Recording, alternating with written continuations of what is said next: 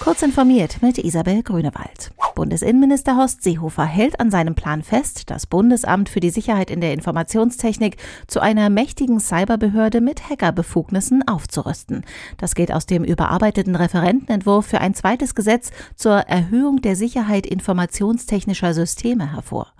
Demnach soll das BSI zu einem wesentlichen Akteur im Kampf gegen Botnetze, vernachlässigte Geräte im Internet der Dinge oder Verbreiter von Schadsoftware werden. Die Behörde soll darüber hinaus Protokolldaten, die bei der Online-Kommunikation zwischen Bürgern und Verwaltungseinrichtungen des Bundes sowie Parlamentariern anfallen, für 18 Monate speichern und auswerten können. Am Patch Day hat Microsoft mehr als 100 Sicherheitsupdates unter anderem für .NET Core, .NET Framework, Defender, Office und Windows veröffentlicht. 16 Lücken sind mit dem Angriffsrisiko kritisch eingestuft. Die kritischen Schwachstellen gefährden unter anderem Nutzer der Webbrowser Edge und Internet Explorer.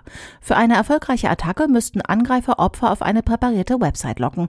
Allein der Besuch führt zu einem Speicherfehler. Anschließend könnten die Angreifer eigenen Code mit den Rechten des Opfers auf Computer schieben und ausführen.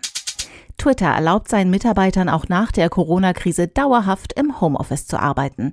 Wie der Microblogging-Dienst mitteilte, hätten die letzten Monate gezeigt, dass dezentrales Arbeiten von überall möglich ist. Unter dem Motto Love Wherever You Work sollen die rund 4900 Beschäftigten bei Twitter weltweit künftig wählen können, ob sie im Büro oder von zu Hause aus arbeiten möchten.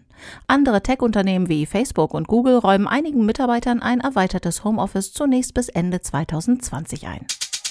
Wer bisher Google Play Music genutzt hat, kann seine Bibliotheken, eingegebenen Interessen und Playlisten nun per Transferfunktion zu YouTube Music übertragen. Die YouTube-App soll ab Ende des Jahres Play Music ersetzen.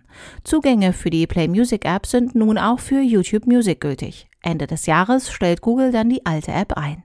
Nutzer bekommen laut einem Google-Blog-Beitrag demnächst eine E-Mail mit einer Anleitung, wie sie ihre Inhalte inklusive der gesamten Historie und Podcasts mitnehmen können.